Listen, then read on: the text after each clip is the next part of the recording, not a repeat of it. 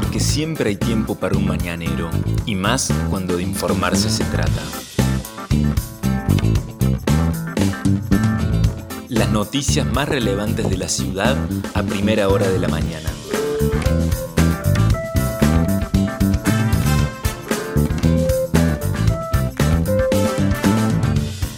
Hola, buenos días Río Cuarto. Soy la periodista Vanessa Lerner y este es El Mañanero, podcast de otro punto digital en el que de lunes a viernes desde las 8 de la mañana te contamos cuáles son las principales noticias para que lo comiences bien informado. Y esta mañana de miércoles 14 de julio arranca en la ciudad con una temperatura más o menos agradable, 8 grados 9 décimas. El sol está saliendo a las 8 y 19 y se pondrá a las 18.28. El cielo está nublado y se aguarda, según el Servicio Meteorológico Nacional, que se produzcan lluvias aisladas por la mañana, lloviznas por la tarde y por la noche un cielo parcialmente nublado. Todavía no han llegado a Río Cuarto primera hora esos eh, fenómenos meteorológicos. La máxima prevista para hoy, 12 grados tan solo, va a ser una jornada fría en realidad. Pero eh, hay que esperar a ver si llegan estas lluvias que está previendo de baja intensidad el servicio meteorológico para nuestra ciudad. Hay algunos lugares de la región donde se está dando ya la posibilidad de que caigan algunas pocas gotas de agua en forma de llovizna, que va a pasar mañana, jueves, la mínima prevista es de 3 grados y la máxima 16 grados, con el cielo algo nublado en la madrugada y después despejado durante todo el día según lo que informa el servicio meteorológico. Para el viernes, 5 la mínima, 18 la máxima con un cielo ligeramente nublado a parcialmente nublado. Para el fin de semana, el primer fin de semana de las vacaciones de julio, el sábado la mínima sería de 3 grados y la máxima de tan solo 12 grados. Y el domingo de 2 grados con una máxima de 13 grados en ambos casos con el cielo algo parcialmente nublado han bajado las expectativas del servicio meteorológico respecto de las temperaturas, mm, sobre todo las mínimas, para el fin de semana que estaría bastante, bastante fresco, sobre todo en el amanecer. Estas son las principales noticias del día. Según el Ministerio de Salud de la provincia, con, ayer Río Cuarto notificó 110 casos nuevos de COVID-19 y así se superaron los 22.000 contagios confirmados. Esto es lo que se informó en la jornada de ayer. Venían con números un poco bajos y ayer sorprendió que se diera este número de 110 nuevos casos, pero bueno, eh, parece que la meseta sigue siendo todavía muy alta tanto en la ciudad de Río Cuarto como en algunas localidades de la región del sur provincial y de Córdoba capital. No se notificó ningún fallecimiento en la jornada de ayer. Hasta ahora las muertes totales son 360 según los datos de la Municipalidad de Río Cuarto. Operativo Identificar se realiza hoy por la mañana en la Iglesia de Jesucristo de los Santos de los Últimos Días, que está ubicada allí en la Avenida Italia 1518, desde las 9 de la mañana hasta las 12 del mediodía. Y por la tarde el operativo Identificar se traslada a la vecinal Indio Felipe Rosas, ubicada en Mariano Boedo, 2434, de 14.30 a 17.30. Recuerden que también de lunes a sábado funciona el centro de testeos de la provincia, allí en el Garpón Blanco del Andino, lunes a sábados de 9 a 18 horas también se realizan allí entonces los testeos. Vamos con más información que tiene que ver con la vacunación en Río Cuarto. Recuerden que los adultos mayores de 50 años, las personas mayores de 50 años, ya pueden ir sin turno a recibir su primera dosis en el Polideportivo Municipal de lunes a viernes de 8 a 12 horas y también lo pueden hacer las personas con discapacidad, las mujeres embarazadas con certificado médico y las personas que perdieron el turno, por alguna razón, perdieron el turno, bueno, pueden ir directamente al Polideportivo Municipal para allí eh, poder este, ser vacunados. Tienen que mostrar la notificación del ciudadano digital donde les decía cuál era el día que tenían que asistir y eh, por alguna razón lo perdieron ese turno, bueno, pueden concurrir sin ningún problema hasta el polideportivo, van a ser vacunados, pero tienen que llevar esa constancia, seguramente la tienen en el teléfono celular. Continúa la inscripción de personas que se acercan a los distintos puntos fijos que ha establecido la municipalidad en la ciudad para de, esta manera poder eh, lograr la posibilidad de que las personas que hasta ahora no pudieron o no quisieron por alguna razón inscribirse voluntariamente para recibir su vacuna lo puedan realizar. Los puntos fijos son la Biblioteca Sarmiento, ubicada en Belisario Roldán 201, la Vecinal Santa Rosa, ubicada en Paraná 1020, y la Posta Santa Clara, ubicada en Barrio Las Quintas, Camino de la Arenera Bruno. En esos tres lugares se pueden ir a inscribir de 10 a 13 horas y también en el punto digital ubicado allí en la herradura del Andino desde las 8 de la mañana hasta las 13 horas. Con respecto al COVID, digamos también que Ayer Córdoba notificó casi 3.000 casos nuevos y 30 muertes. Por eso insistíamos con que la meseta seguía siendo alta y no terminamos todavía de salir de la segunda ola de coronavirus en la Argentina.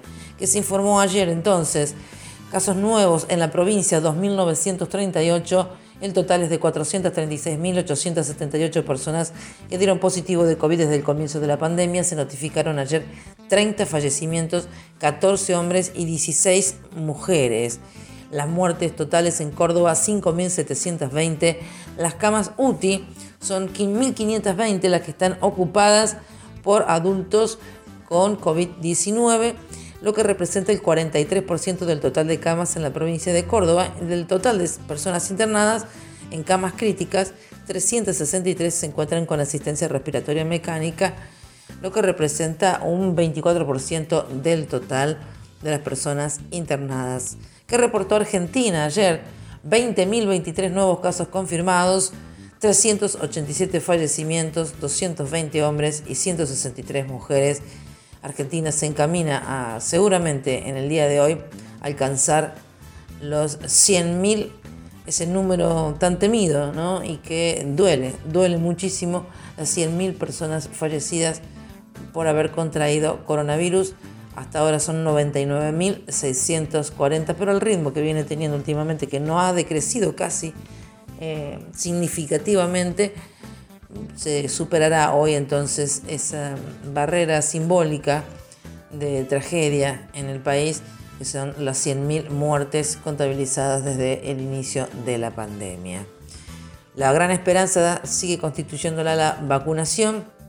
Se supo que eh, llegó un nuevo vuelo de aerolíneas argentinas con más de 768.000 dosis de Sinopharm esto es algo que por allí ya lo hemos naturalizado, pero todos los días están llegando y saliendo aviones desde la Argentina hacia distintos lugares del mundo para traer vacunas a nuestro país.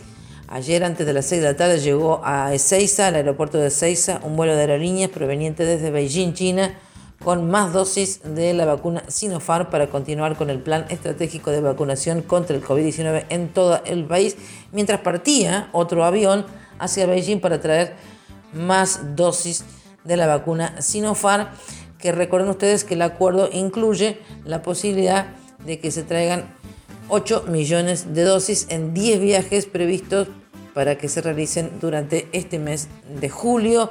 Argentina ya tiene más de 30 millones de vacunas en su territorio y sigue sumando porque ahora Estados Unidos eh, va a enviar vacunas que dona a la Argentina em, del laboratorio Moderna y eh, se aguardan también que sean autorizadas todas las vacunas fabricadas en la Argentina, las Sputnik, componente 1 y componente 2, para que comiencen también a ser distribuidas. Más información que tiene que ver con el ámbito policial. Ayer se conoció que un hombre resultó con heridas serias y sobre todo que se fracturó una pierna cuando fue a robar a una obra en construcción en Barrio Alberdi, lo descubrieron, se cayó del techo y se fracturó, por lo que terminó internado en el Hospital San Antonio de Padua para recibir todas las curaciones. Desde prensa de la unidad departamental informaron que el hecho ocurrió antenoche a las 22 horas en una obra en construcción ubicada en la calle Chiclana, entre Pasteur y Entre Ríos, en el barrio Alberdi. Al llegar la policía, luego de recibir un llamado telefónico, se encontraron con que había un hombre de 37 años de edad con lesiones en las extremidades inferiores. Él mismo habría caído del techo de esa obra en construcción cuando estaba huyendo tras ser sorprendido en el interior intentando robar. La policía convocó al servicio de emergencias médicas, quienes trasladaron al lesionado hasta el Hospital San Antonio de Padua, donde allí se constató y se trató la fractura en la pierna izquierda de este sujeto que intentó robar y le salió mal, muy mal.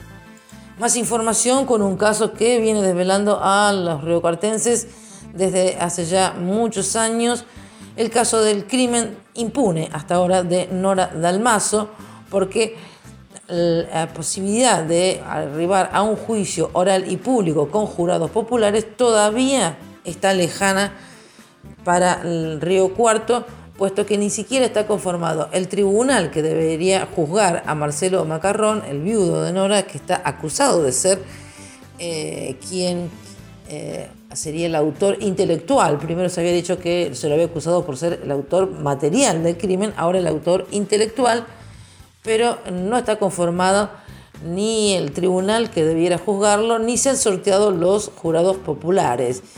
¿Cuál es la novedad que se conoció en estos días? Que Nicolás Rins, el abogado que el mes pasado asumió como juez de la Cámara Primera del Crimen, se inhibió para actuar en este juicio porque eh, hay una relación con Marcelo Macarrón quien hace unos años lo consultó también como abogado penalista, así que se apartó eh, Nicolás Rins de, este juicio encargado de juzgar a Magarrón, asumió en la Cámara Primera del Crimen y se inhibió porque, reiteramos, lo había consultado Macarrón hace unos años sobre la posibilidad de que fuera su abogado penalista entonces Nicolás Rins revisó el caso y eh, pidió que se fuera apartado. Recordemos que Marcelo Macarrón está acusado por el crimen de su esposa Nora Dalmazo y que va a ser juzgado eh, por un tribunal técnico apoyado por un jurado popular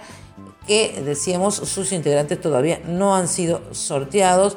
Se estima, con este caso ya es difícil eh, creer en todo lo que se anuncia, que en agosto se podrían sortear los jurados populares y que el juicio se concretaría este año, que es lo que se esperaba, pero bueno, eh, todavía no hay muchas novedades porque eh, lo primero es este, completar la, la, Cámara del Crimen que tiene que juzgar a Macarroni, que tiene dos integrantes, Natacha García y Daniel Bagdagna, y que ahora deben seleccionar a otra persona para que integre ese tribunal, esa Cámara del Crimen, entonces encargada de juzgar a Marcelo Macarrón por el crimen de su esposa Nora Dalmazo.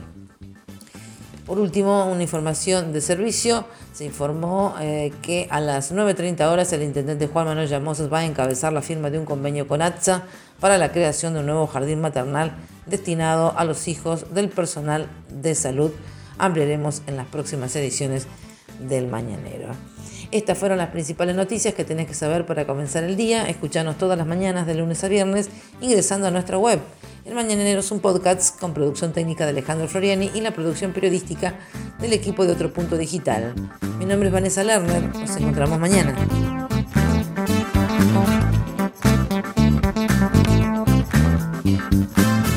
Esto fue El Mañanero, un podcast de Otro Punto con la producción periodística de Vanessa Lerner.